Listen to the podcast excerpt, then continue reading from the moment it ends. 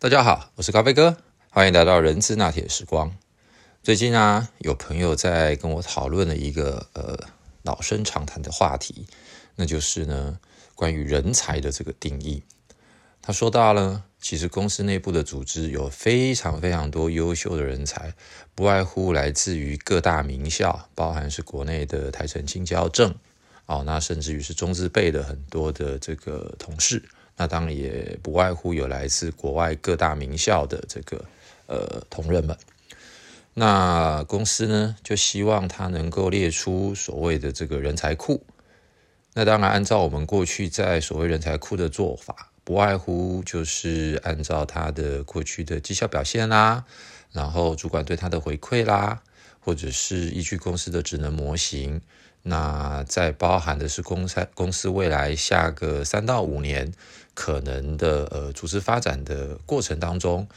呃，到底有哪些需要储备的人力等等？那但是我跟他聊到这个部分的时候呢，我不禁问了他一个问题，也就是说，到底我们现在组织内部要的是一个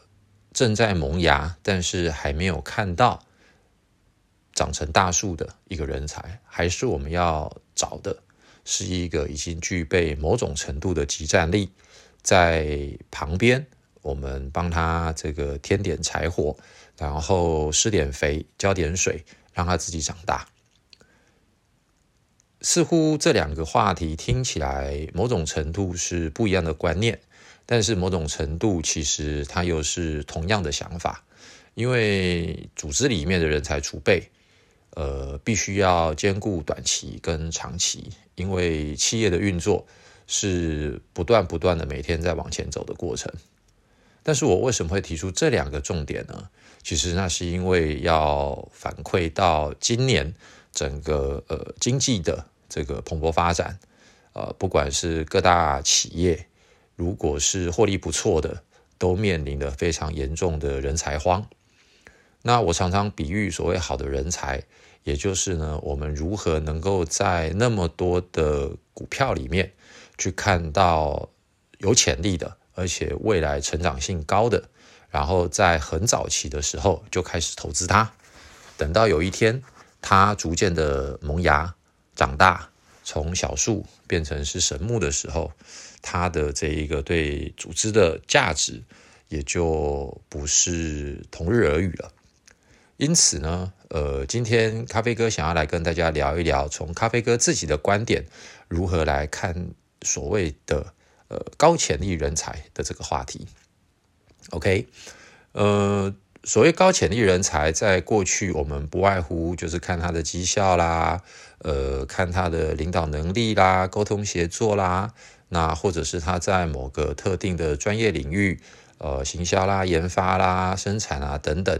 的有独到的这个过去所谓的 trade record，就是已经被验证的，然后在弥补或者是在协助他加强下个阶段他应该要补足的能力，那这个就是称之为叫做人才的发展计划，或者是呃人才的储备计划，或者甚至于叫做接班人计划等等。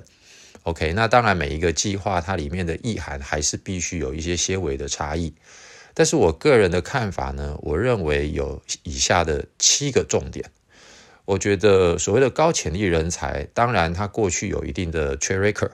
有一定的很好的绩效，固然这是需要被参考的。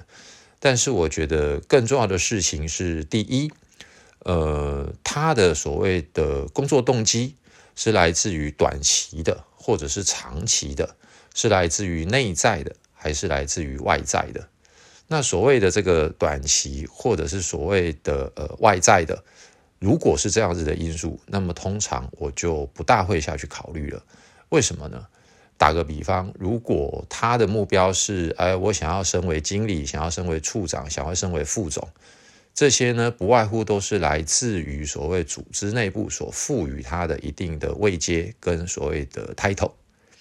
但是我认为，真正的高潜力人才，他的所谓的动机来源应该是来自于一个更远大的，而且是来自于内部，他对于自我的期许以及对于自己在未来，他认定自己应该变成一个什么样子的角色，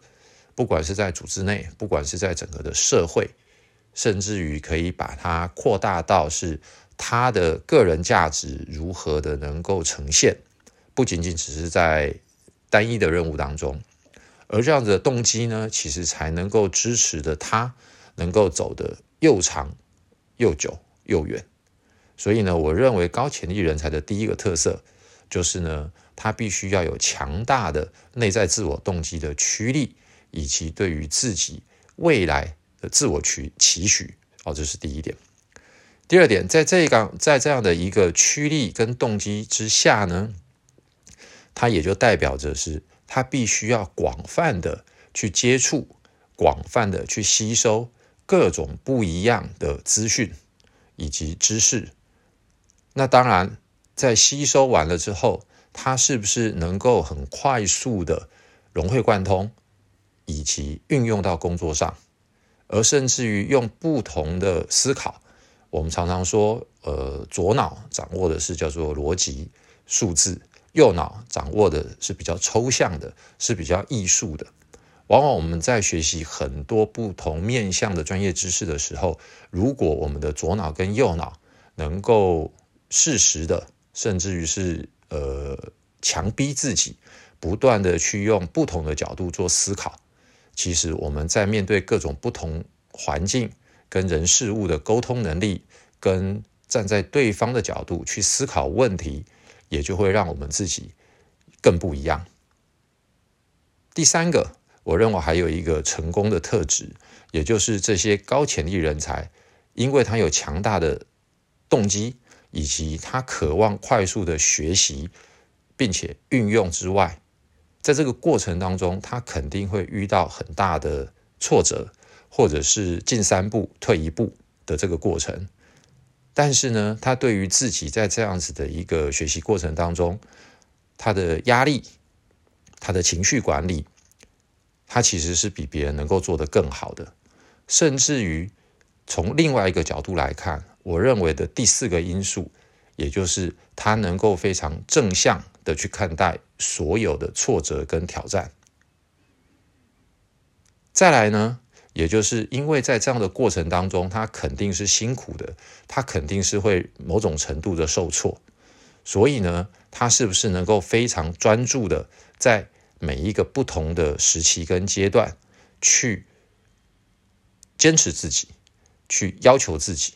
不断不断的往他想要学习、跟他想要成就的那个方向，逼着自己去往前走。那这个我称之为叫做专注力，还有所谓的毅力。那更简单的白话，我认为那个是叫做呃 self discipline，也就是对于自我的要求、自我的管理是非常高的。那最后。也就是呢，当他学习到了这么多的东西，面对不管是外在的人事物等等，他能不能有一个综合的分析跟综合的呃这个逻辑推纳啊演绎的过程当中，来成就他在各个不同的领域的敏感度，而这个敏感度就会协助他。再往下一个方向，或者是外扩到不一样的呃产业也好，知识也好，来触发他应该在学习哪一些他自己本身所不足的地方。因此呢，综合以上来说，我个人的看法，当然不见得完全是正确的。也就是呢，他必须要有一个强而远大的一个动机来支撑他自己。接下来呢，在于他的企图心、压力、情绪管理、正向思考，以及不断的坚持，还有专注在特定领域的学习，以及对于外在环境的适应，在这样子的一个不断交错融合跟刺激的过程当中，他就能够让自己不断不断的自我驱策，往每一个阶段不同的方向。走下去，不知道各位对于这样子的看法有没有其他不一样的见解？今天就跟各位聊到这边，我们欢迎各位能够在今天的呃 Podcast 下面留言，也提出来您对于所谓高潜力人才有什么样子的看法喽？谢谢你，拜拜。